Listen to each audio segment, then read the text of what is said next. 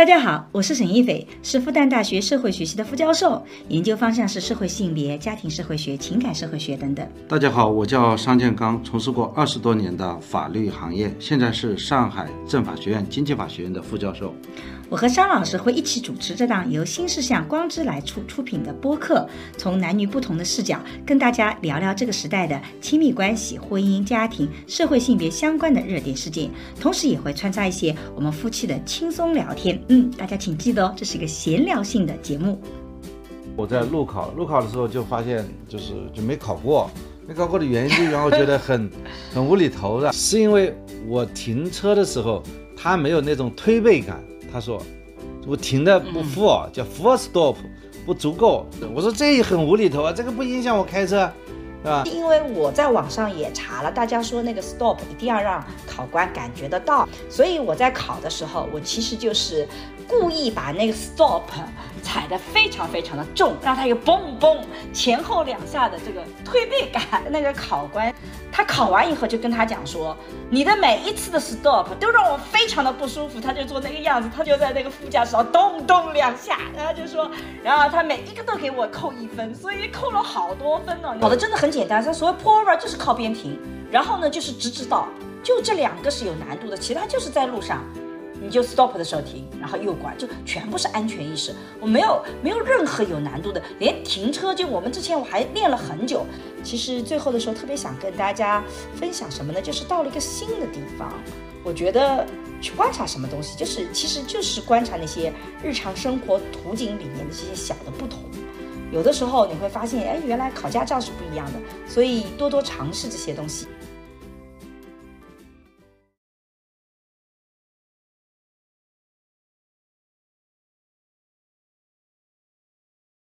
大家好，我是沈一斐。大家好，我是商建刚。啊，今天我们这次录制呢，是我们比较特殊的一次录制。其实，因为我们在桑老师在离开美国之前，跟我我们俩拼命录了好几期的播客。啊，我们希望就是如果回国以后我们特别忙碌，那这样子的话播客不会停。然后这一期其实我们录制的时候，商老师已经回到了中国，我在上海，所以我们用的是。这个网络的录制方式啊，看着镜头里桑老师的大脸，还是有点不习惯的。桑老师来打个招呼吧。对，这次开始啊，我们就采取新的录制方式，就是解决了一个左右声道同轨的问题啊。我相信，呃，现在的确是两个声音，我在上海家里，啊，你在呃对对面。所以我们的，好像还还有一些声音不同步啊，啊，这个声音和图像不同步，所以我想录完了以后再听听效果吧。如果大家听到这种声音，觉得这个声音会是什么样一个情况，你也可以在评论和私信里告诉我们。我们自己也很好奇，我们也准备到时候听听这个声音会比原来的现场录制会是什么样的不同哦。然后我觉得这次录制也很好玩，因为之前一直有人问我们异地恋怎么办，我现在想到了，哎，解决异地恋一个很好的方法就是定期录播客。是一个方法。你觉得呢？因为要录这个播客呢，也要去准备吧，也在想，啊，录些什么样的内容。我们今天要录一个什么样的话题呢？哎，能在录这个正式话题之前，能问一下桑老师，为什么突然间今天早上发了一些古诗给我，让我感觉我老公盗号了？我老公什么时候变得这么文艺了？为什么录发这些古诗给我啊？感觉你很想念我嘛？啊，没有没有，平生不会相思，才会相思，遍海相思，生浮浮云。嗯，为什么？啊，你只是什么？啊，我没有啊，我只是读了一些这项诗而已啊。嗯，我给你读给你听听啊。呃，这个词呢是写的挺美的，啊，这首词是啊，这个词的文字写的很漂亮。那嗯，这个平生不会相思，才会相思，便害相思。就是说，他这个还还不知道什么叫相思啊。就是平生不会相思，原来不知道什么叫怎么怎么叫相思，他刚刚会了相思的时候，就就是变害了相思，就就相思的很厉害了。你我觉得这种 这种表达真的蛮有意思的啊。然后他就讲他现在的状态，身似浮云啊，心如飞絮，气若游丝。你看身体的状态，心灵的状态这个整个气质的状况，对吧？嗯，这个接下来就写实了，空一缕余香在此，就自己还点了一个香。我今天早上呢想去点个香，后来想想看，也哎呀事情也比较麻烦，就没点，就烧 泡泡了一杯茶，对吧？嗯，对吧？盼千金游子何之？他这里面因为过，因为在过去啊，他没有我们今天的这样一个网络，所以嗯。这个一触就不复返了，没有办法及时的联络，对吧？啊，所以说，你像我们现在其实是不会相识的，为什么？你几乎是天天在一起，早上、中午、晚上，随时随地都在进行通过这个微信的交流，对不对？嗯，然后关键是在在干嘛？等会儿在干嘛？嗯，对，关键是他问了一句话：什么时候是相思最严重的时候？叫正侯来时，正是何时啊？他问你什么时候你就特别的想念，对吧？嗯，他说灯半昏时，月半明时。嗯，这个灯呢，就是半昏半暗，啊啊、月亮半明半亮，就是说，好像这个时候的确是为什么在这个时候，好像这位同学他就比较相思呢？因为这个时候其实就是属于两个工作的间歇期嘛。嗯，其实我现在应该是马上要到这个时候了。我这边录制的时间已经是马上是傍晚时分了，桑老师这边正是大清早，对吧？所以应该是有的时候是你太阳刚升时，我这边是月还月还未升时啊。这个，所以桑老师一直是一个典型的理工科男。为什么突然间会去看古诗宋宋词呢？尤其宋词，我以前没觉得你。因为我以前是很喜欢宋词，我一直觉得宋词要比古诗更温暖一点，而且宋词更有情调，读起来会更有韵味。因为古唐诗吧，它就就是就是七言，或者是呃这个绝句，或者是反正就是同样的一个一个节奏。但是我觉得词它经常有不同的节奏，所以我会觉得很喜欢不同的词排名，就代表着不同的阅读节奏。是桑老师为什么会突然间对这些感兴趣呢？因为它本质上就是歌词嘛，对吧？对啊它这个，呃，这首这它就是它就是歌词，古代唱歌的一个曲的某一个曲调子，一个填词的内容呀，啊，嗯，所以一个人呢，就是那问题是你为什么要感兴趣呢？呃，因为一个人是在一起就需要音乐嘛，音乐嘛就听一听，对吧？但是呢，我觉得像这样一种表达呢，并不是特别的，就是说，啊呃，就是节奏会特别嗨。我觉得更应该听一首比较嗨的这种曲子，比方说我们苏轼老师写的，对吧？对吧？呃他说有第，二首，哎，这首，我觉得我觉得这个刚才那个就有一点有一点丧，对吧？这个好像这个呃悲悲戚戚呃切切这样不好。但是你看，人家苏轼说“春未老，风雨柳斜斜。嗯，这首词还叫《望江南》，嗯，”，对。超然台作，嗯，对吧？他这个就是好像是，其实外面的有下雨，昨天上海也下雨了，嗯、嗯，的，世上啊，超哎我这个地方从来不下雨，台上看，它肯定是就登高嘛，世上超人台上看，你登高肯定会被淋雨了，就半好春水一城花，呃，就是这个水也涨上起来，对吧？这个，呃，其实也不是，呃，心情其实是不是特别好，特别沉重，但是外在呢，也还是挺漂亮的，对吧？半好春水一城花，是吧？其实这些东西跟他有什么关系呢？或者说他生活在这种比较遥远的地方，他会有一种失落感，但是他这个心情啊，就是比较复杂吧。你看烟雨暗千家，嗯，是吧？然后接下来，他这个寒食后酒醒缺枝节，就喝了酒以后就开始要发点牢骚了，嗯，然后立即自我反省，休对故人思故国，啊，且将新火试新茶，所以我就喝了一杯茶，你，然后他这个苏轼呢，他的升华部分就写的特别好，对吧？诗酒趁年华，嗯，就不要去发牢骚了，啊、喝酒作诗还趁着年轻的时候，嗯，所以我觉得我们也应该是对吧？就播客趁年华，就录播客。嗯，你看桑老师是典型的直男，我很希望这个他承认说啊，看这个股市是在想我了，他坚决不承认，上升到这么高的高度，但是一个理工男突然看什么词，还是件很奇怪的事情，而且还能这么分析一番，好像桑老师有点变化嘛。没有没有，就是我觉得一个人在一起挺好的，因为有比较多的时间。啊，这个房空间比较大，你看房间都是我的，啊，想横着睡，想这个呃直着睡都行啊，然后可以安排自己的时间。我我在的话影响了你横七竖横七竖八的睡觉喽。对，也要一定要在任何场合下找当下的这个优势嘛，对吧？呃，好，嗯，好的，这个我们这个开场白不是其实原来准备的开场白啊，就是因为今天其实的主题跟这个不太有关系，但是我自我突然间收到桑老师的这些古诗，我还挺意外的，因为在我的心目中或者在我的印象里，桑老师是一个不太看这种。古诗宋词的，是一个典型的理工科男，竟然会对这种有兴趣，我还以为是他想念我了，原来他是找了个理由说一个人多么的幸福啊！原来我的存在是影响了我们桑老师这种文艺细胞的发挥，桑老师是吧？不过你这种变化我很喜欢，挺好的，这种变化我很喜欢。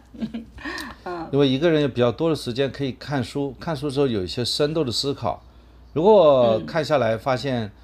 呃，有些问题还没有想明白，或者是说，哎，不够完美的，还可以自己再休息一下。呃，其实我觉得读书啊，或者说，呃，试图做一些写作啊、表达，是的确是非常好的消磨时间的方法。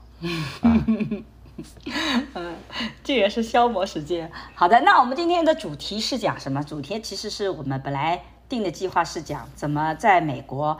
考驾照的经历以及买车的经历，桑老师，我们今天有一个这么奇怪的开场白，我们还接着谈这么一个现实的话题吗？对你这个应该属于技术贴，今天属于技术贴，就是讨论一下怎么样的 考驾照啊，买车啊，嗯，那么我其实有啊，我在曾经考过驾麻省的驾照，我有麻省的驾照，现在又考到了加州的驾照。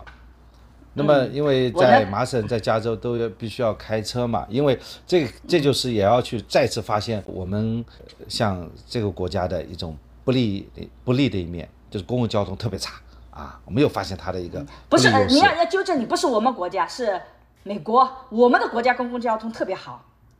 我们我说是这个国家，这个国家啊，这个国家，对对嗯，对我甚至不指名道姓的批评了，你还要这么 这么态度，这个就指出他的不对，对不对？嗯，就是公共交通极其发达啊，不像我们的公交特别好，对吧？我在上海基本上就是公交、地铁出行啊，绝对比坐出租车快啊，比开车更快，嗯嗯。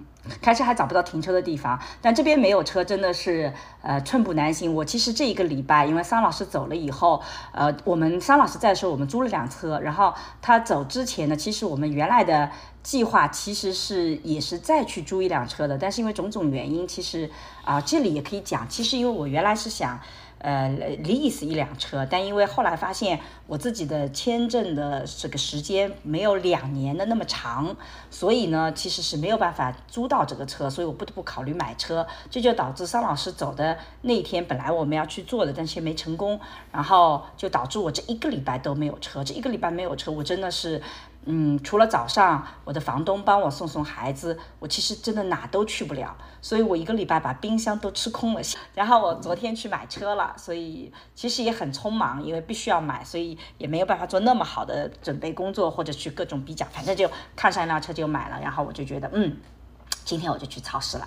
然后我们先先聊聊考驾照的过程吧。嗯，对，其实这里面几个选择，一个是租车，就租车就给我们的呃。一些朋友们就说那些租租车行去租嘛，嗯，那这种租车是可以的。往往这种租车呢，不要超过四个月，超过四个月就长租。我就问那个租车公司，他说我们没有超过四个月的长租。如果你超过四个月租一辆车的话，你不如买一辆车，因为这个租车比较贵的，它最便宜一天都要什么几呃几十块钱啊。几十美金，三四十美金是最少的，一般要五六十美金一天。但是如果你租过这个超过四个月的话，你不如买一辆车，是这个逻辑。对那么你买所谓买车，就指的是问那些呃，就是 4S 店呐、或者车行那些，主要是以卖车为主，他们也提供所谓租赁的服务。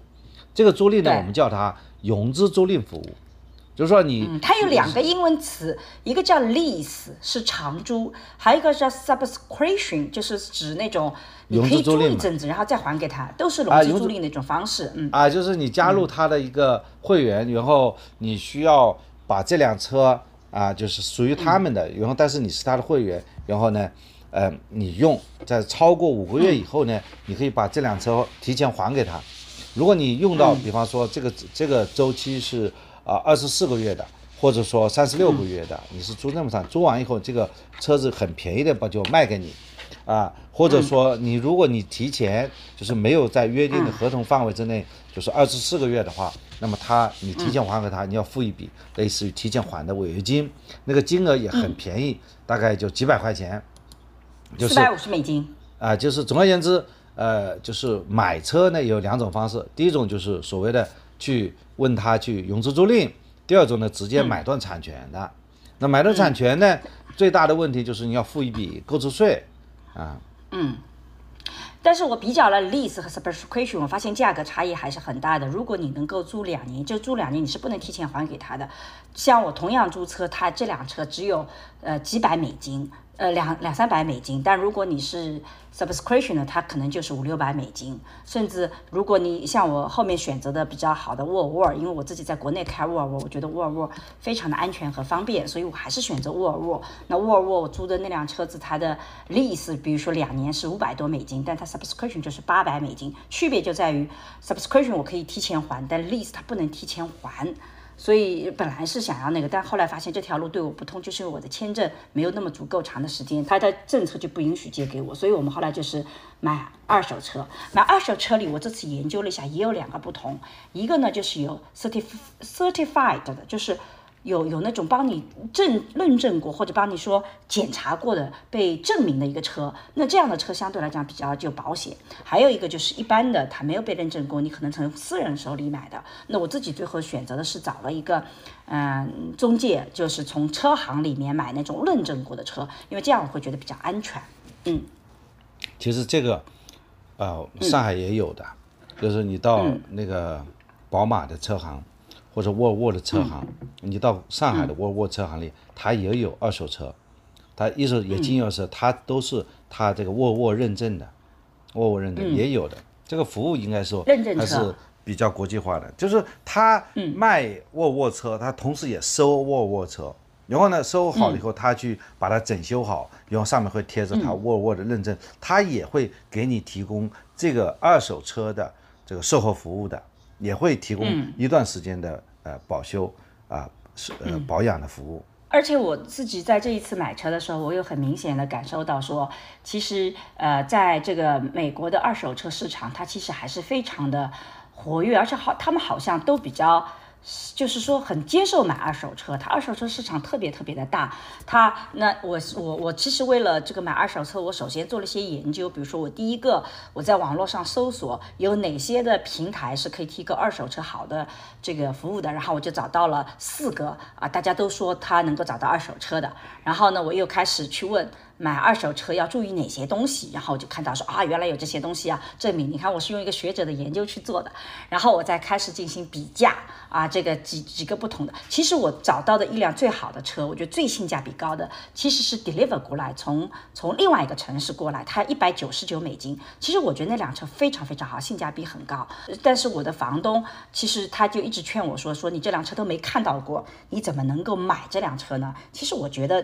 OK 的啦，但是呃，他就觉得这个你太不保险了，你还是要到四 S 店去现场看车，所以我找了一个在我们家附近可以看得到的一个地方，我们在那里买了一辆车。所以总体上来讲，其实就是这样的一个过程。我觉得这个过程还。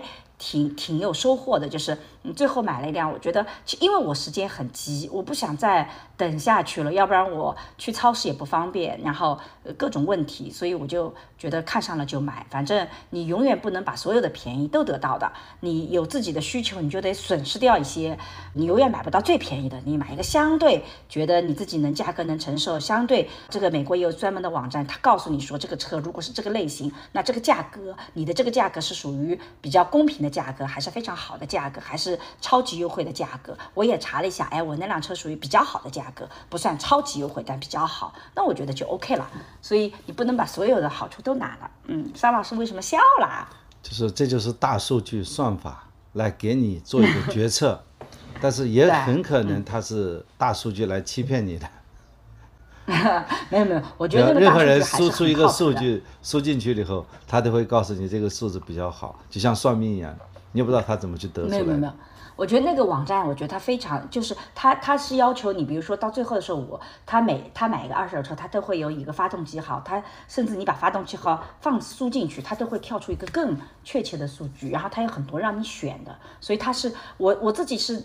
找不同的车，不同的去评估，我觉得他给的建议还都是比较靠谱的，所以在这一块上我还挺相信大数据的。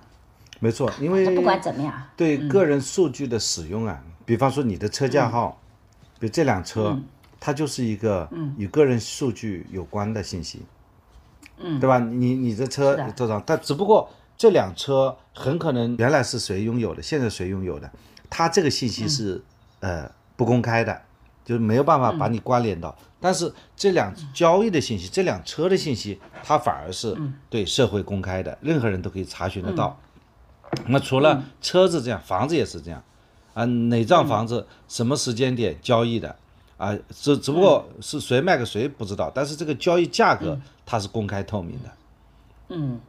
是的，是的，反正买车就是这样一个过程。其实我自己的人生里老觉得，就是说便便宜是不能占尽的，占尽便宜以后，常常会有一些问题出来，所以我也不追求。占尽便宜，反正有一辆代步的车，然后我自己又的的确确，呃，觉得沃尔沃很安全。我们家在上海就是开沃尔沃的，嗯，那我之前也有朋友发现会，我其实沃尔沃请我做一些视频，我也非常乐意，就是因为我自己的确是觉得呃这个我认可的，所以我到了美国以后，我也就继续做了一期，做买了这个沃尔沃的车，这对我来讲比较方便。嗯，你这个倒车的这个没有收广告费，这个没有收广告费，嗯。其实这件事情本来是商老师在的时候，他想帮我一起做掉的。其实如果我们当时早点做的话，可能会更好一点点。不过呢，嗯，现在也很好，就是因为因为我拿到驾照以后，我用我的名义去买车的保险，因为我是新手，然后我在美国没有任何不好的记录，所以我的保险很便宜。我一个月的车的保险只只需要花两百多美金，比上老上次桑老师查的时候要少很多啊。嗯，是吧？哦，他不是因为你是新手，而是卖你很高的保险费，而是卖你一个很便宜的个保险费，这个逻辑也是很好玩的。对，因为反正就是他用我的名义去买，比我用房东的，当时我们考虑用房东的，其实是要便宜多了。反正我不知道什么原因啊。因为我本来是想要房东帮我，他因为他是当地，他可以帮我 subscription 一辆车，就融资租赁一辆车，然后到时都会还掉。但是当时要把他的。他的这种保险的信息跟这辆车的保险信息捆在一起，然后再增加数额什么的，然后这个数额我是同意我来付的，但是呃房东会觉得他觉得不方便，因为这样子会影响到他自己的信誉，万一我出什么事情了，当他一犹豫的时候，我就觉得这个就不行了，因为呃我们上一期我们在前几期也聊到了求助，就是如果我向别人求助，我发现对方是有为难的地方，或他觉得犹豫不决，我一般来讲我的做法就是立马撤回这个求助。如果对方帮助你的时候，他有很多的后顾之忧，他有很多的。嗯，不开心的地方，那很可能影响你们的关系。我们那天去的时候，我的房东本来是挺愿意去，啊，说我来帮你去做啊，反正用我的名义。可是后来他发现，虽然用他的名义来租辆新车，但是实际上会影响到他其他的保险，要跟他其他车子的保险在一起的时候，他就开始对那个人说不不不，然后那个人还需要他提供一些其他个人信息的时候，他就一直在说不，然后我就知道这个时候我就觉得他有点不愿意了，然后他最后跟我商量说，他觉得。对方要求他提供很多的信息，这是他非常不愿意做的。然后我立马就跟他讲，哎，那我就觉得算了。我说我其实可以留另外一个选择，买二手车也很好的。然后他就很高兴的说，那我们就买二手车吧。然后他就跟我讲，买二手车有多么的实惠啊！你这个车怎么怎么的不实惠？其实后来他自己也帮我算了一下，其实我那个几个月还掉还是实惠的。但是当对方犹豫的时候，我就觉得算了，要不然会为后面的关系埋隐患的。所以我就觉得撤下来了。嗯。桑老师，你觉得我做的对吗？对的，因为人家是帮忙嘛。如果你帮忙损害别人的利益，呃，很可能别人在泄露这些信息后还有更大的利益损害。比方说，他是个有钱人啊，他不希望呃经受很大的风险。可能对普通人来讲，这不是太大的风险，但是可能对一个有钱人来讲，这风险系数就很大啊。所以呢，呃，他不做这个呃。支持应该是完全能够理解的，啊，你不要你不要以为他不帮忙，他即使，呃，就是给了你很多信息，他也是在帮忙，嗯，对。所以他第二天就很高、很积极的跟我讲说，比较了车，我说我有几辆车，他很积极的跟我说，那我说那个地方比较远，我看到的最性价比高的是比较远的，开车过去要一个半小时。他立马说，那没关系的，我开车带你过去好了。我觉得他在弥补前面没有帮忙的那个这个尴尬，我就说啊，那就太感谢你了。所以买回车以后，昨天我也请他和他的女朋友一起吃火锅。那么你。买好了以后，当天就能够把车子开回来，相应的什么过户手续啊，你不要自己亲自去办吗？他们都会办好了以后寄给我。对这一点，我觉得的确稍微有那么一点点小方便啊，就是。但是很好玩的事情是什么啊？因为他不是先办过户手续，他的车牌不可能现场拿到。但是我发现我的车上已经有车牌了，我就问他们怎么操作的。然后我发现那张车牌是紫头做的，就他打印了一张车牌，他向 DMV 申请，就是车辆管理车辆管理局。车辆管理局，他们就给了他一个号码，他把这个号码打印出来，贴在了我的车子后面。等到正式的来了以后，他说他再寄给我，我再把它替换掉，还能这么做？我就在想，以前我们有个临时牌照，都是打印张纸头放在前面，他不是的，他打印真的很像真的，我都没有发现那张是纸头的。我只是问他说，那那那怎么操作法呢？那个他说已经有了，你去看看。然后我发现那张是纸头的，你知道吗？特别搞笑，嗯。说明它这个纸头它是双面胶、单面胶贴上去的，是吧？对，就贴的跟车牌很像很像，你不仔细看，你根本没发现它是纸头做的。嗯，就这个小细节，它这个附，我们是一张纸壳子，你放在什么车头车尾，对吧？其实这个技术很简单，就是单面胶嘛，你把它贴上去就行了。对，只是做的很像了以后，就它打的都跟那种车牌的打印是一样的。就不是那种我们随便那个，但是有一个不好的这辆车的一个问题，我昨天发现了，就我的手机连不上那个的地图的导航。他说我可能需要购买一个什么服务啊，我需要找那个什么呃发展商去再讨论啊。我已经发邮件给他，他还没给我回应，所以还是会遇到一些小问题。嗯嗯，碰到问题再解决吧。对啊，对啊，对啊，所以这是我买车的过程，这好像也是我们第一次在美国买车，因为我们二零零七年到美国的时候，我们那个时候，呃，在波士顿交通还是比较方便的。波士顿我们几乎不需要有公共交通，反正去那个那个学校也只要走过去，超市就是地铁。但是我我觉得在加州真的是很大，尤其是我有几个学校都有很多的合作，所以我觉得还是一定要车的。嗯，那我们买车就讲到这里。对，你现在好像说话老是喜欢嗯，说完就嗯，呃，这样我们不抢话就导致一个结果。我是听上一期的播客，不抢话听完以后就嗯，嗯一下的话呢，对，就这就会出现大量的嗯，对，对，就是我们因为之前一直有出现一个问题，就是大家批评我们抢话，那我们怎么去解决这个问题呢？就是我们给对方一个回应，说嗯。我这边就结束了。但实际上这样也导致一个问题，很多人听的时候又会觉得特别不舒服，听到很多的嗯嗯就不舒服。可是怎么给这个信号？怎么办？张老师觉得我要停掉嗯吗？我听下来就觉得好像，这个那么多的，好像是话说完了，就把球踢给我，那我也必须要再给你抛个话题。那你就说说你考驾照的经历吧。难道这个考驾照该是你先说嘛？因为你是先考驾照的那个人啊，你考驾照的经历可比我丰富多了。对，我是零七年在麻省的时候要考过，那个时候陈老师是 F1 签证，我是 F2 签证嘛。你是访问学者签证，我是访问学者的家属我们是属签证。J 1的签证和 J 去的签证，哦，讲错讲错。访问学者那个时候，你是结完，我是结 J 兔1和我对，因为我们是访问学者，不是学生，所以我们是 J 1和 J 2的这个身份。对，结完是不能工作的，你是因为访问学者你是不能工作，但是对。结兔是可以工作的，所以我在申请了这个啊、work permit，就是工作许可，嗯。有个临时性的工作许可，拿着这个工作许可嗯。呢，又再去啊呃这个去申请呃找工作，到社区里去找工作，嗯。临时性的，最后找到一个哈佛大学法学院的这个临时工，Beckman Center，这个这个是很好的一个这个做法律研究的中心。嗯，桑老师很牛的。在那边做研很多年前究助理就很牛。啊，零七年的时候，嗯。啊，做了做了一些事情，主要是学习了，啊，那么那么考驾照也是要去考的，那么考驾照第一个是笔试，那么当时只有二十道题目，那我到现场就现在是可以网考，啊，就到现在去考，现在是四十五道题，好像三十六道题，三十六道题。三十六道题嘛，嗯，对，当时只有二十道题，这但是一定要对呃这个十六道题，就百分之八十的对才能可以的。现在考呢，考三十六道题，最多不能错过六道题。嗯，呃，就是如果你错了六道题就输掉了啊。嗯，那么我上次是一次性过了啊，印象深刻。然后呢，就接下来就路考嘛，因为我呃零零年就开车嘛，就笔试一次性过了，对吧？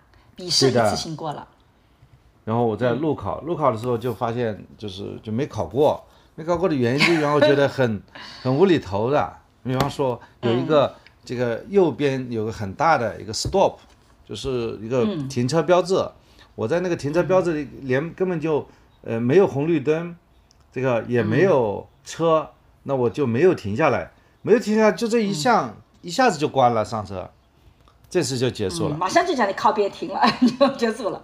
对我自己会开车，但是由于你在那里是没有驾照的，所以你还必须找一个朋友坐在车后面。嗯。啊，就他要把车子开过去，然后等于说考驾照是拿自己的车去考了，对吧？嗯。你说像我们这边是有专门是这个呃交警的车才考，啊，他们是自己的车，然后还要验证你这个车是不是合法的车，有没有保险，对吧？就查，然后就是先让你做一些动作，然后开始考。考的话，第一个错误就输在这里。然后我觉得这个很简单的，下次注意就行了。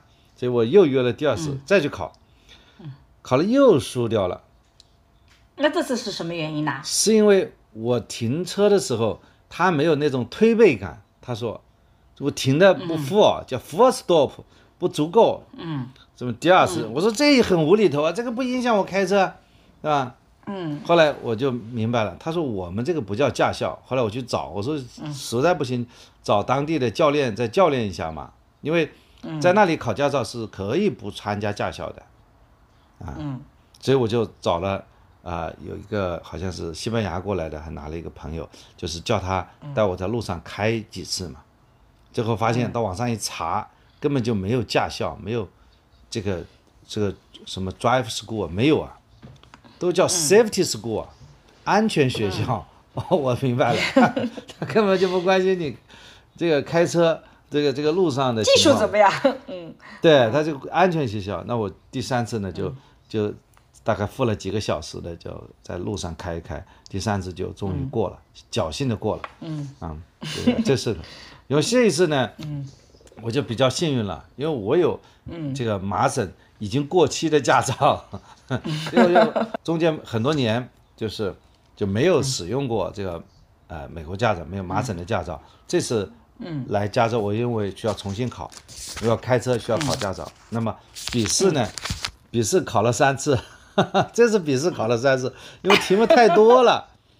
啊，而且考的规则比较详细。你为什么笔试会考了三次呢？嗯，然后最后一次，啊，最后前两次就在电脑上考，考了后都输掉了，啊，就第三次只能到这个车管所去考，到车管所那个机器上，终于考过了。考过以后，我觉得接下来要约路考了。结果呢，我把我的那个驾照，啊，加州的过期的驾照给他，他说，哎，你有一个过期的驾照，路考就不用了。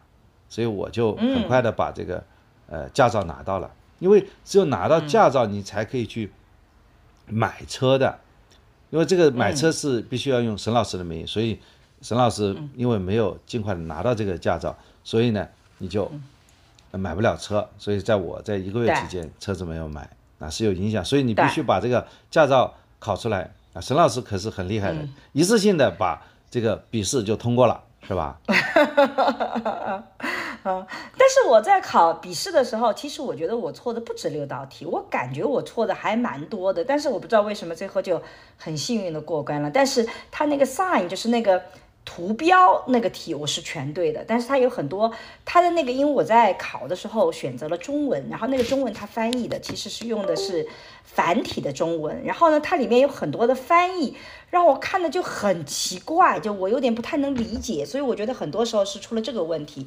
但是呢，那个的确很幸运，就是呃笔试就一下子过关了。但是然后我就进入到了路考，由于刚刚桑老师说了，他中间有一次失败是因为没有 full stop。那我其实我在上海开车，我是属于开的比较平稳的，这也是为什么我的房东比较信任我，因为呃，我们为了要去考路考，他就用他的车让我先练一练，然后我开车的时候，他就觉得我开车是非常 smooth 的，非常的平稳的，所以他觉得我应该没有太大的问题。但是因为我在网上也查了，大家说那个 stop 一定要让考官感觉得到啊，然后呢，你一定要有这个。呃，比较就是说你太慢也不行。我在网上搜索了很多资料，所以所以我在考的时候，我其实就是故意把那个 stop 踩得非常非常的重，让它有嘣嘣前后两下的这个推背感。然后呢，我的速度也觉得不能太慢，让人觉得说你不太会开车，所以我的速度也一直保持得很好。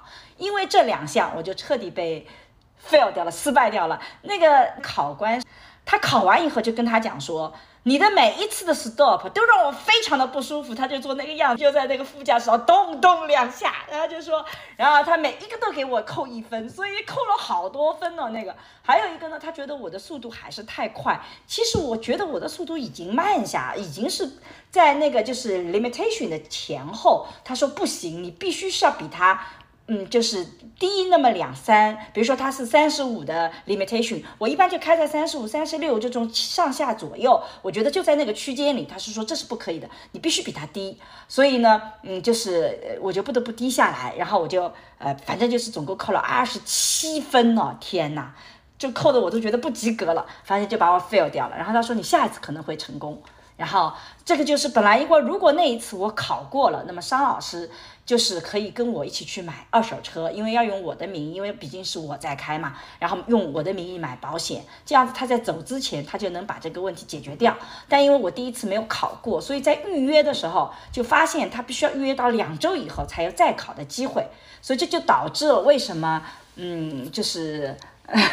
张老师走之前，我们的车没有买好，当然也有，因为我们想了另外一个方法，说，哎，怎么去去租一辆车，房东帮助我们，这样就我可以没有考出来也不要紧，用这种方式，因为我是有国际驾照的，就是不叫国际驾照，有呃上海驾照的翻译件的，也是在美国是可以开车的，只是需要考。然后第二次考的时候，也是一个女性，没有那么的胖。然后我这次就上车，我就问他，我说我的 stop 什么样的感觉是 OK 的，我我可不可以呃，就是说要什么样重度？对，然后他说这个我不能说，这你自己决定。然后我就说，那我就按照我常规的开。他说是的，你就按照常规的开。然后呢，在开的过程中间，呃，这个由于本来房东我一直练的房东的车呢是他的小车，结果呢那天他的小车突然间出问题，所以换了辆大车。我上车就扣了一分，因为他的那个雨刷器我找不到在哪里。它不是在常规的右手边，它在左手边。然后呢，因为之前练的都是另外一辆车，所以那辆车上去就被扣了一分，真 是气死我了，就是那种啊就很紧张。然后在开的路上呢，我觉得，嗯，我这次觉得比较应该稍微放松一点。啊，他跟我聊天的时候，我也跟他马上聊天。第一次考试的时候，我比较紧张，跟他根本就不聊天。啊，第二次的时候，他随口问了一句：“哎，你是哪里来的？”我就啊，我是来自上海的，我是什么？我就滔滔不绝的跟他聊天。然后好像到最后的时候，我觉得是因为。聊天可能也起作用了，最后我扣了十四分，因为扣了十五分你就又不能通过了。但是我很幸运的扣了十四分，然后他在我的这个试卷上就写着说我的速度还是太快，说我在应该开二十五公里的地方，我超过了三十公里，三十呃 miles 英里，就是因为我其实不知道哪个地方是二十五，有的时候因为我看到那个标志 limitation 我是能看得懂的，但是拐进一个社区。应该慢下来，那个社区又什么人都没有，特别空，我就没有意识到这个地方要慢，所以那个又扣了好好多分。你在村庄学校的地方，呃，限速就是二十五迈呀，这是交规。对，但是因为你这，但是那个进去它也没有人，那个又特别空的一条路，你就会趴着，这速度就上了三十呀，你就没注意，反正这个也被扣了。但最后很幸运，就是扣了十四分，然后就过关了。这这就是我的那个考驾照的过程，我觉得。啊，张老师，我考了两次哦。对，一次笔试，两次路试就考过了。我累计是，呃，三次笔试，啊，三次路试，我要考六次。但是你拿了两个证呢。两个证加起来就不止三次笔试，两个证加起来四次笔试，三次路试。所以你看，有的时候明明我们在就是在脑子方面，我觉得我们还挺一直挺聪明的，但是在行动方面，在这种执行方面，我常常觉得自己比较弱智。我觉得这一次可能是这个女性她比较比较给了我这个善意，我觉得她其实到最后就觉得帮我一把。后面我看我看她一上车，第一个就不知道咔一个叉，那里又一个叉，我都紧张的要死。后来聊聊天以后，我觉得明显她就。我觉得他是给了我同情分啦，所以我也挺感谢的。反正很幸运的过关了，过关了以后你就可以买保险，就可以买车了。嗯，对他们特别强调，比方说两辆车，就是特别路比较小，交错车的时候，啊，谁先碰到这个呃这个黄线呃就是停车线，谁先走。嗯，那么这样的话就使得这个车子啊就是一辆一辆的走，就是左边一辆车走好以后，右边一辆车车走，右边。这走完以后，左边一辆车，这个交错走来走去，还是呃有利于这个交通的缓解。特别是这个交通信号呃灯的没有的情况下，很多地方它没有交通信号灯，他们就是采取这样的一种方法，大家自觉遵守就行了。我觉得这个倒是，我不知道，至少在上海好像这种情况碰的蛮少的。我我们因为比较发达嘛，我们都有红绿灯了。对，我们 stop 的标志很少，也没有形成这种习惯。但是我在这次考驾照的时候，我有一个非常明显的感受。我觉得他，我在之前第一次考驾照的时候，我其实是想要展示我开车的技术很熟练。呃，因为我在网上看到很多人就开得很烂，就是考驾照的，他们有拍了一些视频，他们那个的，然后我就觉得这人开的都很差，明显一看就是新手。所以我在第一次考驾照的时候，我其实是特别想展示我其实是很熟熟练的。但是我后来就发现，我关掉以后，我发现这个考官他在乎的不是我的技术熟练程度，而是我的安全意识。我失败的时候，其实桑老师还在美国，桑老师是怎么安慰我来着的？你当时说什么来着？说这个考官关掉我还挺好的。对，就是我被关了，他就说这是好事儿，我就是想我关了，为什么是好事啊？因为他知道你会开车，他就怕你开车呢，就是觉得好像这些规则都很简单的，啊，那所以呢，需要关你一次，要给你提升一下，提个醒儿，就是要有一些安全意识，比方说车速啊，啊，就是停车线要要特别注意啊，啊，嗯，就是这些方法，它不是说呃需要开车技巧，什么平行趴车啊，呃路边停车啊，这些内容呢，它不是特别关注的啊。虽然这个更需要技巧啊，而是说你的意识，这就是个意识。你在停车点的地方没有停车，这个问题不是技巧的问题，这是个意识问题。嗯啊，对，所以呢，还是目标还是让你就是最终拿到驾照以后能够安全的驾驶，就是这样的一个目的。嗯，但我们也感觉到，就是他们的这些考官的这自由裁量权还是蛮高的，但是他们拿一个本，拿一个表，拿个表，就是这种情况扣一分，这个情况扣一分，啊，然后扣下来多少就不行。其实他们自己也还是有很强的主观性的，啊。嗯。这个主观性我发现就很强。第一个，我在第一次考的时候，我的 pull over 其实在差不多的地方，pull over 就是靠边停，然后再 fall back 再往后套。呃，我第一次他就觉得我的往后倒就是就一下子这个就过关了。可是我在第二次考的时候是一模一样的，在我看来我的操作是一样的。可是他觉得我的 fall back 往后倒的时候，他说我的方向盘有点偏外，所以这个车子往外跑。那个，那他可以选择就直接让我不过关，但因为那个时候我们已经聊天，我觉得聊的也还比较愉快，所以他就给了我三次机会，就说你再试一次。然后他跟我讲，因为我还没听懂，因为我没有听懂说为什么叫这个车子往外靠了。后来第三次我跟他确认问题在哪里，哦，我理解了，因为我的方向盘可能是靠边的时候，因为你是有一个斜度的，所以你的方向盘没有调到往里，没回正了。但回正因为本身也是有一个斜度嘛，你本身靠边的时候有个斜度，所以它一直有点往外跑，所以我要把它重新再调整一下那个了。他给了我三次机会，然后就过掉了。所以我觉得这个是 等于说是他就不不算你有问题，他给了我三次机会，所以我觉得这个就是很典型的自由裁量权，也就是他觉得我技术上是没有问题的，显然我这块没有理解他的意思，他觉得我的英文好像没有理解他意思，所以他再给你讲一次，你再来一次。然后像第一次的时候，桑老师刚刚讲到那个安全意识，我非常同意他的观点。我觉得可能就是他真的，他里面那个考官在让我失败以后，他跟我一一讲你哪些有问题。除了刚刚两个原因里面，其中有一个他扣掉我的分，他认为这个是比较严重的问题，就是。我们我停在那里，然后呢，呃，对对面是就是我是右拐，那右拐的话我是红灯，那右拐红灯的话就意味着你在你前面直行的车辆开完了你就可以右拐，然后我在右拐的时候，我觉得后面虽然。远方有辆车开过来，但是我右转的这个时间和空间是绝对足够的，我就直接右拐了。他就跟我讲，这个是不可以的，你必须只要你眼睛能看得到有车过来，你就必须让自行的车先走，你才能右拐。你必须眼睛看到没有车。你才能右拐，我就在想了，如果在上海，我要是红灯的时候等直行没有车的话，我永远拐拐不了，我就只能绿灯的时候拐了。但是突然想到，其实因为美国车虽然这个多，但是它的确也路也很很很发达，反正就是的确你能等到这个时间，它就没有车的。它是可以等得到的，所以我在第二次考试的时候，我就非常注意，甚至我嘴里还特别说了句，嗯，no car 了，我可以右拐了。就我我把这个我的判断说出来，免得到时候又觉得我有问题。所以显然他就是在提醒你啊，你这些都有什么安全的意识。所以张老师后来跟我讲说，他是在提醒我的安全意识，我觉得也是有道理的。也就是说。这个考驾照，它最主要考的不是你的所谓的熟练程度，因为熟练程度你一定是越越开越好的。它最主要看的就是你的安全意识。每两次他给我提的都是安全意识，他们没有对我的技术做任何的评价。是的，其实每个在美国生活的学生啊、朋友啊，只要他去考，那基本上都能考得过的。而且呢，嗯，就是不需要去上什么。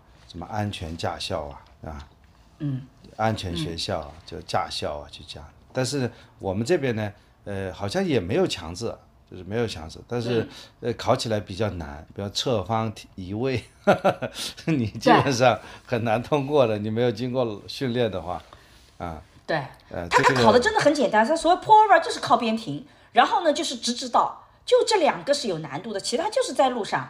你就 stop 的时候停，然后右拐，就全部是安全意识。我没有没有任何有难度的，连停车就我们之前我还练了很久，练那怎么车把这个标准的停进车位。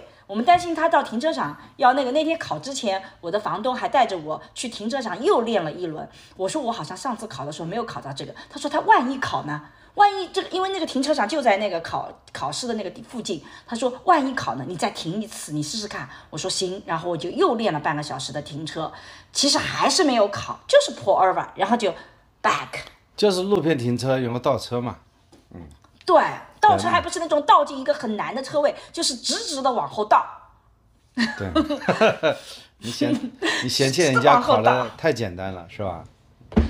发挥不了我的技术啊。考的目的不一样。嗯。那么你通过这个考这个驾照，呃，当然不是很难了，就是很很简单的，呃，稍微费点一点点周折，把这个驾照考到了以后，那么这个有什么新的体会呢？嗯，我觉得，呃，第一个呢，我觉得的的确确是让我重新反思我自己的安全意识。有的时候我们会认为说技术越好越安全，其实在这次考试的时候，我发现恰恰是错误的。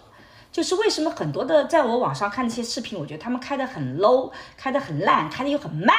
啊，就明显就是犹豫不决，他他确实能够什么只扣了七分就能过关，是因为新手往往安全意识更强，他更愿意停顿，他更小心，他更看到有车来他就不敢动，所以他反倒更容易做。像我们这种开了十几年车，我们越是车技好，其实安全意识有的时候反倒是越糟糕的。所以这次重新再考一次，其实是让我重新反思，其实不说某件事情你做的越熟练了，它就越安全。恰恰相反，就像会游泳的人，刚刚会游泳，不见得会淹死。但你觉得自己很熟练，你就跑到一个很有风险的地方游泳，常常那个溺死的可能性反倒是更大。所以这个其实是对我一个很大的感受。不知道桑老师，你考了这个三次路考，四次笔试，有什么感受啊？哎，我就把这个交规再重新熟悉了一下嘛，因为其实每个地方的交规还是不一样的。啊，你在这个地方，比方说那个呃，看到呃这个停车线，啊那个地方，那么很可能这个呃停车停车的那个标志是在右边，也可能是在地面上，啊，特别是在经过这个路的时候，我们还是要注意这个交通安全啊，这是一个。第二呢，就是我们呃，比方右拐，这个右拐呢，它呢要求就是这个行车道要占用人行道。就把人行道那个人行人给堵住，不让行人走。啊，啊，我们通常讲，这个我也扣了一分。他说我扣，他说我没有扣死那个行车道。嗯，对，我们就通常讲的就是这个行车道啊，就是不能占用人行道嘛，是吧？但是他们就是反而是要求你占用人行道。那么还有就是讲的这个，哦，他的逻辑是这样的：说如果你右拐的时候，你首先就占用人行道，那么后面的行人就知道这里他不能再前进了。然后你停顿下来以后，你再转，他就能避免事故的发生。他们是这么解释的，因为我也扣了一分。那个人就说你要把它给扣死，否则的话，别人并不知道或者他没有看到你转向灯，他还会继续往前，那就很容易发生事故。那个我是第二次考试也是这个地方扣了一分。比方说红线、黄线，对吧？这红灯它有这个持续闪烁的红灯，什么持续闪烁的黄灯，就这些规则 还是和和我们。这个我们的交规比较简单啊，我们的交规你看，比方说你右边那个道，右边道不道能不能右转，它都会给你。我们现在只要看到红灯和呃绿灯就行了，黄灯都很少了。啊，红灯绿灯啊，红灯行，绿灯停，我们只要只要知道这个规则就行了。它的规则相对人还稍微复杂一些，但实际上是还是有一定合理性的。那当然了，他对这个自觉性要求就更高一点。但是对不自觉的人 看到这个啊没有红绿灯呢，他就直接过去了。还有就是，嗯，呃，电子警察就相对也比较少了，没什么电子警察，啊。关于电子警察也很好玩，我发现这边他非常强调你的自觉性。我我一路开的时候，我就发现就是没有什么电子警察。然后我跟房东也聊起这个事情，我觉得因为如果这样子的话，半如果半路上我们为万一谁被撞了，根本就不知道肇事者是谁，那怎么办？然后房东跟我讲了说，他们在整在某某某一个州啊，我忘了哪个州，就曾经发生过这样的一个事故，就是嗯，在有摄像头的地方，然后呢发看到了一个一个案件，好像是抢劫还是什么的，呃，反正是个案件。然后这里面在摄像头下面，我们能看得到这个抢劫犯是一个黑人，然后。他们就抓了黑人，抓了就是在附近的某一个黑人，他们就确认是这个黑人，但是最后发现这个黑人是被冤枉的，所以这个就形成了一个社会的一个一个一个抗议，因为当你有摄像头的时候，你很容易就凭借那些外貌去找嫌疑人，那么拥有同样外貌的人就很容易变成嫌疑对犯，他们认为这个是有问题的。所以，而且呢，他们认为说，我自己的这个在在路上走，我在行人，我我我这些都是属于我自己个人的隐私，你是没有权利来获得的。所以呢，这个呢就变成了一个他们的抗议行为。最后，这个州其实这个案件是翻案了，而且呢，也在这个州撤掉了这个。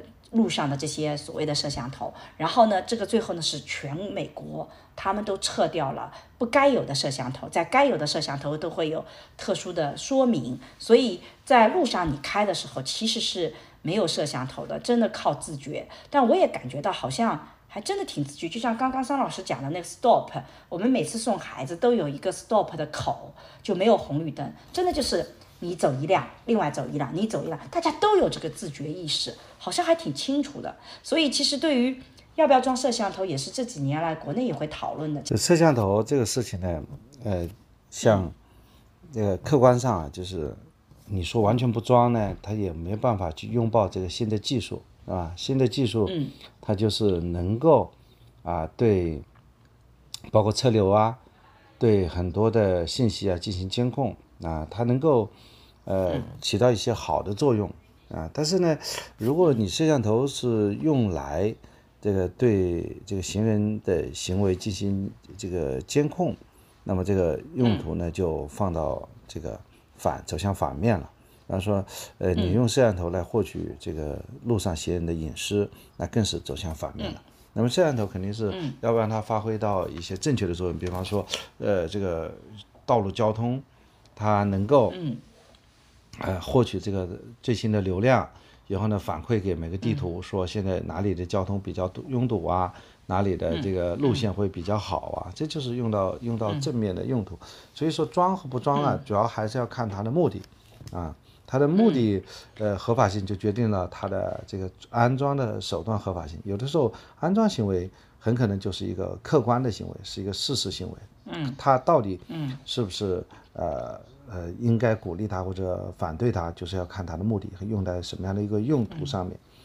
那么现在呢，就是你比方说通过啊摄像头来来记录查违章，那么应该讲呢，这个事情的确值得讨论的，因为呃，如果这个当然你是有违章了，如果有违章才查嘛。在理论上是，嗯，是吧？这个理论上好像是讲的很对的。你要有违章我才查，你不违章我不会记录你的，对不对？这样的话，我摄像头的目的就是要防止啊，就是那些违章的人不被去检索出来。但这里面其实是有一个执法的成本考量的问题。这里应该其实有一个经济学分析的。你装大量的摄像头，它首先是有一个资本的投入的，然后你查违章，查下来那些违章。那么他是的罚没款，呃，罚款到底能不能支持你那么多的这个呃摄像头的投入和维护呢？啊，那么这是一个执法成本。如果说你执法的成本大于你这个执法的结果的话，这是得不偿失的。然后你你投对这个呃，比方说投呃一百啊这个钱，呃去安装了大量摄像头，你的目的呢就是查那个违章。查的违章呢？这个违章整个罚下来呢，很可能只有十。那么你实际上，你还不如说让这个十的人就算了。这个因为整个社会成本的就啊就得不偿失啊。当然了，你可能呃我们喜欢算一本大账，算大账，就是除了查违章以外，还派查其他用途。我就不知道能查什么样的用途了啊？说抓逃犯对吧？对吧？就是社为了社会管理。那么这些嗯。这个账怎么算？我觉得这还是可以进行精算的，啊，这是一个摄像头的这个用途。当然了，还有一个停车的情况。那我我不是在停车被罚款了吗？啊，停车、这个情况你就一样，比如我车子停在那里，它上面要付自动去付那个停车费啊，付完停车费以后，你要打印一个条子放在你的车上，证明你付过了。那里面没有这个管理人员，就是没有我们每个车库停车场都有一个这个出门的地方有个人坐在那里嘛，啊，要要减要收停车费的，他那里没有的，他也没有这个。我们现在是特别好的，在上海啊，特别幸福感，就是你车子开进去，你出来无人停车场，你要扫码，啊，扫了码把钱付了再走了，是吧？他那里没有那个装置，也就是说不是根据你停了多少时间来扫码，是你自觉的，你要比方停两小时，那你就付两小时，贴纸放在那里。但是他付的钱呢，要么有信用卡啊，要么有一块钱、五块钱和十块钱的。我我和这个因为沈老师不在旁边，所以我 我我都没这样的钱，我也没带信用卡，所以那怎么办呢？也没带现金，啥么都没有。嗯，我带了二十块钱现金，所以二十块钱现金也塞不进去二十，块也先塞不进去。嗯，所以我们讲就算了吧，反正我们讲算了，就是算了以后，或者说找个地方换了再付，就回来以后被罚款八十一块。如果我付两小时停车费，只要付三块钱就可以了，对吧？我现在被罚了二十七倍，啊，罚了二十七倍。那么我想想看，这是他的一个逻辑，就是他这种叫惩罚性赔偿，就是因为他和他的这个当地的执法成本有关，就他就巡逻，嗯，他发现了你贴你罚单，那我就我就贴了，罚的就很高。这样的话，我就一个人，但是我能够保证大家呃有这种威慑，使得这个大家都主动付停车费，啊，就培养大家的自觉。我觉得他这个逻辑还是但这里面也不一样。但这里面有个问题，如果在中国的话，我们就有很多人帮助你，你在那里呢，他四周也没有人，他也没有保安，也没有出口，所以呃，桑老师的想法就是，反正因为那个时候我在另外一个地方，他反正会接了我一起过去的。那等到回来的时候，我们再去塞信用卡，再去付，结果你会发现你根本就来不及，因为你也没有任何人求助可以问。所以你看，这就是人少，而且平时都看不到警察，不知道为什么你一离开，他就警察就出现了呢，对，是吧？嗯嗯所以这里面就是有一个社会社会管理的问题啊，就是当然了，不同的、呃国家、不同的政府有他自己不同的管理的方式啊。那么这个人类社会可以相互借鉴啊，相互融合啊，取长补短吧。我也觉得，对我觉得像装摄像头啊，或这种就是大数据的这种这个数据啊，技术本身是中立的，但是背后运用的场景以及意图也是很重要。但有的时候好的意图，它也可能被一些歪门邪道所利用，所以这也是需要在技术里防范的。比如说到处都抓取我个人的信息，然后但是呢，它也会被别人用。就像我们上一期之前有一期讲到的，就是你买购物东西，但是你就会被黑客所侵入，用了你的那个，这也是我们在美国发生的这个真实的事情。所以我觉得这个背后其实是需要更多的社会讨论，我们要把利的弊的最后讨论出来，而最后的结论一定不是简单的装和不装，而是在什么样的情况下我们可以装，装的时候应该有什么样的告知，什么样的情况下我们其实应该避免装，它应该是更复杂的一个解决方案，而不是简单的最后得出一个结论说要么装，要么不装。我觉得这两个都太过简单了，嗯。对社会管理，它本质上还是一个经济学的问题啊。呃，它不仅仅是政治问题，它还是一个经济学的问题。它是有个社会管理的成本，怎么样的一种管理，可以让社会管理的成本最低？因为社会管理成本最低的话，那么社会运行的成本就低，那么这个社会的效率就会高了，社会财富就会增加。如果大量的资源投到管理上面去，比方说投一百的管理成本产生五十的管理效益，那么这显然是得不偿失的。嗯可以的，我觉得是的。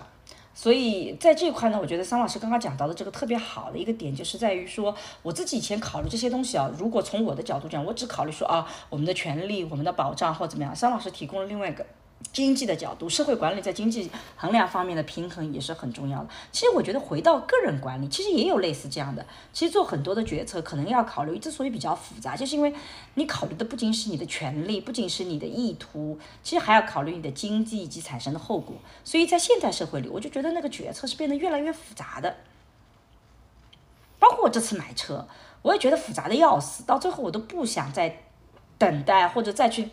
就是因为你网上信息也很多，然后我发现我只要不买车，我就花很多时间不断的在比价，不断的在做这件事情啊，我觉得太浪费时间了，所以不管三七二十一，我就买了算了，我就这么想的，嗯。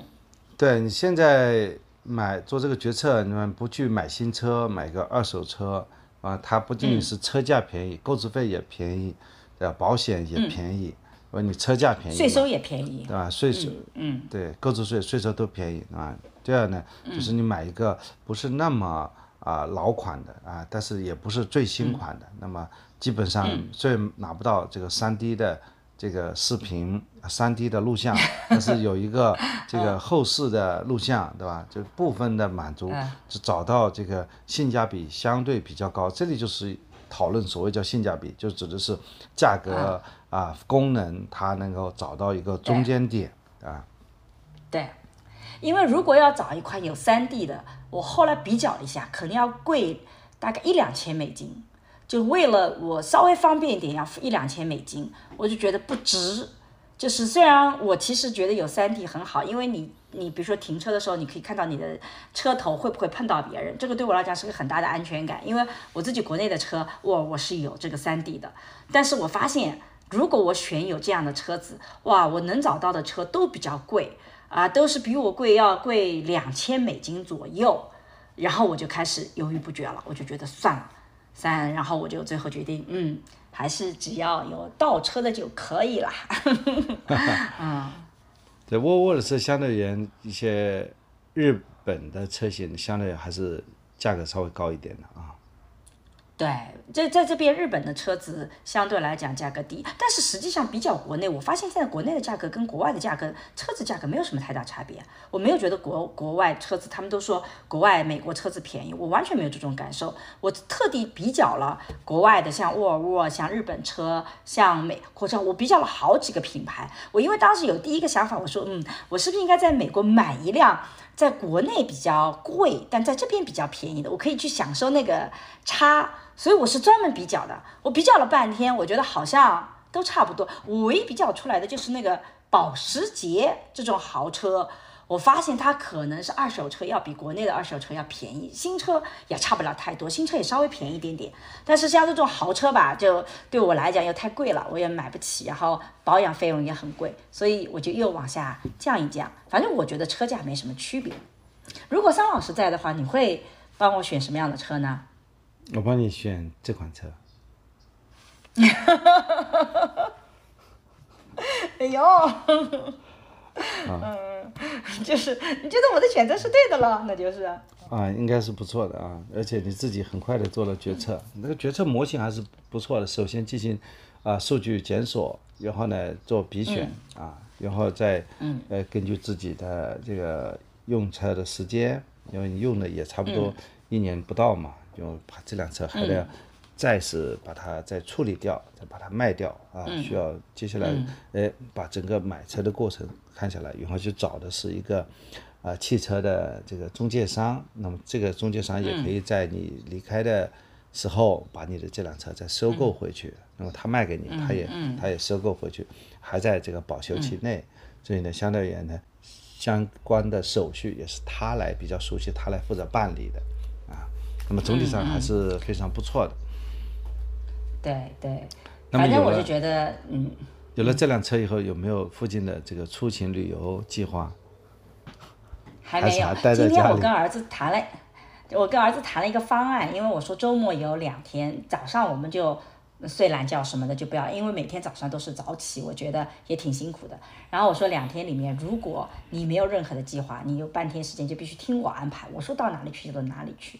但如果你有安排的话，我可以听你的安排。我们正在讨论，所以今天我们去了呃超市，明天我们准备中午到外面去吃啊，就是因为今天我们晚上在家里吃的比较简单，昨天还留了很多菜，所以我们在家里吃，不吃掉也浪费了。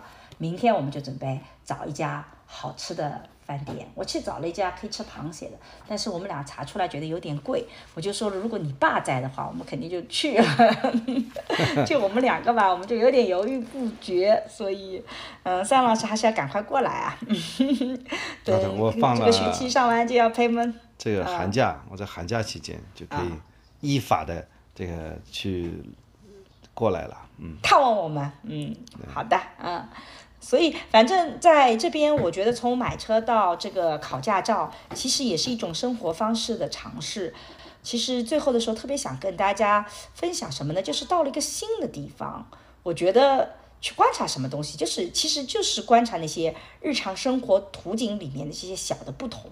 有的时候你会发现，哎，原来考驾照是不一样的，所以多多尝试这些东西。然后我下周也约了伯克利的教授，跟他们去聊，我也想去看看看美国的教授跟我们在中国做教授有什么不同。我觉得那个也会很有意思啊。对。我们还有什么要聊的吗？这关于这一期。对，我们还就是自行车。哎，我看到那个自行车啊。啊，我们还有一个话题是聊。呃呃，儿子买自行车是吧？对，这个自行车，电动自行车，呃，我看见国内已经有了。哦，是吧？对他这个电动车，我发现了一辆电动自行车，我也看看大家有没有朋友圈，有就是听到这个播客的同志也可以给我们这样信息啊。就他那个电动车不是我们讲的那个小电驴，它指的是这个，呃，就是不是我们讲的那个电瓶自行车啊，它指的是。在这个电动车上面加装了一个马达，加装了一个马达的话，你骑的时候，你不骑它也它也动不了。你骑的时候呢，它可以这个呃骑的会更快，速度会更快。嗯那我我最早的车，比方说我们现在呃街上的这种啊共享单车，对吧？这个既没有变速，对吧？也没有这个电动，对吧？这个属于就是最普通的一种自行车。那么现在后来我们有了。这个山地车，山地车可以调档的，什么呃，这个前轮可以调七档，后面可以调两档，对吧？现在还发还发现了这一次呢，我在那里在看到很多的租车，就是那种，哎，是可以，就是你骑的时候它会骑得特别快，啊，骑的时候它可以加速的。我这个这它这才叫电动自行车，嗯嗯，我觉得我们之所以考虑买自行车。是因为我儿子他提出来，他说，因为我每天接送他，他觉得有的时候，比如说，呃，他也可以坐校车，但是他们校车非常拥挤，他那天就险些挤不上校车，说校车非常拥挤，早上，然后早上呢又要起得特别早，因为他校车只有。两两两辆就是不是两辆两次啊，六点半一辆，七点半一辆。那你七点半那辆，你就要七点钟就要从家里出发，走到校车那个地方等。啊，但是实际上他们上课是八点半，所以我我觉得还是我用车来接送比较方便。但他说他也可以选择自行车，然后他就一直希望骑自行车上下学。我跟桑老师呢没有马上拒绝儿子的想法，但是我们其实提前考察了一下，从我们家到他。学校这段路程，我们发现那个上面有很多的上坡，然后要骑四十分钟，是非常非常辛苦的一段路程。所以我个人判断，即使买了自行车，他也坚持不了。但是呢，我们就没有马上否定他。我们做了一件事情，我们找了一个自行车的车行，我们就租了一辆自行车，让他骑一轮，让他自己判断他能不能够坚持去骑自行车上下学。他骑过去的时候，骑了五十分钟，因为，嗯，呃，这个我我们导航说四十三分钟，但实际上你中间他还有走错路的，因为骑自行车有的时候这个路其实它有专门的骑自行车道，但有的地方它又跟公路合并，所以有的时候你要拐到那个自行车道，他不见得能够知道在哪里，所以他有骑的有错的地方，他骑了五分五十分钟，回来的时候骑了一个小时。我刚才在在这个网上查了啊。还有这个叫电池电池助力电动自行车啊，这个我我倒是看到了，这个挺好的。我们这个价格很便宜啊，啊便宜啊。在国内多少钱啊？这个如果是那个呃二十六寸的话，有大概也就两三千块钱啊。啊。那这边的话是稍微贵的，这边人民币也要啊，美元也要一千多两千多呢。对，这个是比较贵的。但是我刚刚没有讲完，就是说，其实最后是我儿子他自己放弃了，因为他发现实在是很累，所以后来就发现其实骑自行车是不行的，最好是骑一个电动自行车。所以三老师就开始找电动自行车了。对，这这这很贵。啊，而且，嗯，我也觉得这个好像还还还不是特别熟悉，他这个骑了一下，嗯。骑了一下，骑得很快，嗯。你稍微踩一踩，他就车子就飞出去了，啊，就往前冲出去，啊，我们再找找个车实验一下，再看看。小孩子肯定是希望能够说。减轻家长的负担了，是吧？但是呢，这个我们还是要考虑他，所以我们这个陪他骑了一次，让他租了租了一辆车，啊，租车也挺贵的，租了两个小时花了四十美元，啊，对，很贵。让他来来回骑了一下，然后他决策说暂时就不要买了。自行车特别贵，哪怕正常自行车也是挺贵的。嗯对，几百块钱，啊，所以这边其实也也有很多东西，反正买东西的确是比国内贵了，就是，嗯，你一旦乘上七的话就更贵了，啊，这个，我我今天去趟超市买了两个蔬菜，买了一点水果，买了一一一一袋鱼，买了一包薯片，花了我四十一美金，我算了一下，哇，三百块钱人民币哦，觉得嗯。对，张老师努力搬砖。对，那这对，那你最近这个学术做的怎么样啊？啊、我最近写了好几个故事，我最后把那个最新研究，我希望是写成更通俗的。虽然它后面有一部分是偏学术的，可是我首先希望它更通俗一点，我希望能够展现一些真实的故事，所以我最近写了一些故事出来，应该在下一周就能把前面第一部分的故事写完，然后再继续往后走，还比较顺利。嗯。好的呀，我们也常据说。我已经听到国内的朋友在抱怨你了，说你工作从早上七点钟开始，一直工作到十二点，啊，跟着你的人都觉得很辛苦啊。邵老师不要太疯狂啊，悠着点。嗯，哎，好的。我我又这，我今天就我今天没有这，我就今天一个人在家里啊，在在在看看东西，然后呃下午想去健身房去健身一下，练练练力量。我觉得力量练嗯习反而是可以让自己恢复体力的，嗯，好吧？好的好啊，我们也所以大家也多等着多保重，就期待我们都 有好的好的身体。嗯，难道这次邵老师没有总结提升了吗？啊，没有啊，就我就差不多了。我觉得，呃，其实主要是讲了一下这个，呃，开车啊，啊，考驾照啊，呃，这从这些事情当中，我们也感觉到就是不同的这个这个制度体系下会有略微不同的一种这个操作吧。那么，嗯，呃，这就是所谓异域的文化啊，不同地方的文化，嗯啊，它的这个制度结合的逻辑和我们所在的这个生活场景是有不同的。正是因为它不同，所以让我们会有一些新鲜感，然后我们就观察到这些不同。那么，只有嗯看到这些不同，才知道啊、原来，呃，我们自己所在的这个制度体系或者文化习惯嗯是是有那么值得关注。就实际上我们换了一个角度来关注我们自己，关注我们自己现在的这个生活场景。嗯因此讲这个所谓的换位思考，首先要换位，才能是重新、嗯呃换一个视角来考虑我们的这个各种情况。所以这个就是呃放置世界呃接准的一种啊、看问题的角度吧。我们行万里路，读万本书，啊、让我们呃在不同的地方就能够啊、去更加的啊、换个视角来观察我们当下的生活。是的，我也希望我们在聊美国也好，聊中国也好，我跟三老师都没有说比较好坏，这种价值判断不是我们觉得很重要，我们不想这么做。我们最终的目的其实是呈现不同的生活状态、不同的生活体验。归根结底，我们还是希望。不管是哪一个国家的人，尤其我们自己的生活在中国，我们希望能够帮到大家，能更幸福的。所以我们想要去分享一些在这边的生活体验。我们没有任何其他的什么特殊的意图，只是想分享生活体验。所以我觉得刚刚桑老师升华的其实特别好。其实我们就想分享一些这样的环境。如果大家给我们更宽容一点的环境的话，其实我很想跟桑老师也再聊聊中美教育的比较，因为最近我儿子在美国的读书和在中国的读书感受非常的不同。但是呢，对于这个话题，其实我非常的犹豫，因为我很怕我们这么一聊，大家会觉得我们。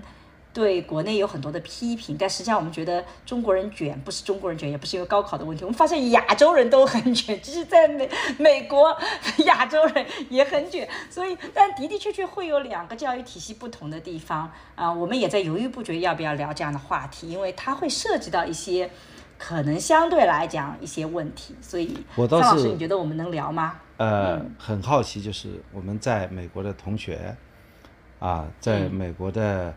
这个就是朋友，他们把他们的孩子啊都送去补习班，这是我们 更加好奇的。按照道理，你是你号称美国的教育制度，如果不卷的话，你为什么那么卷啊？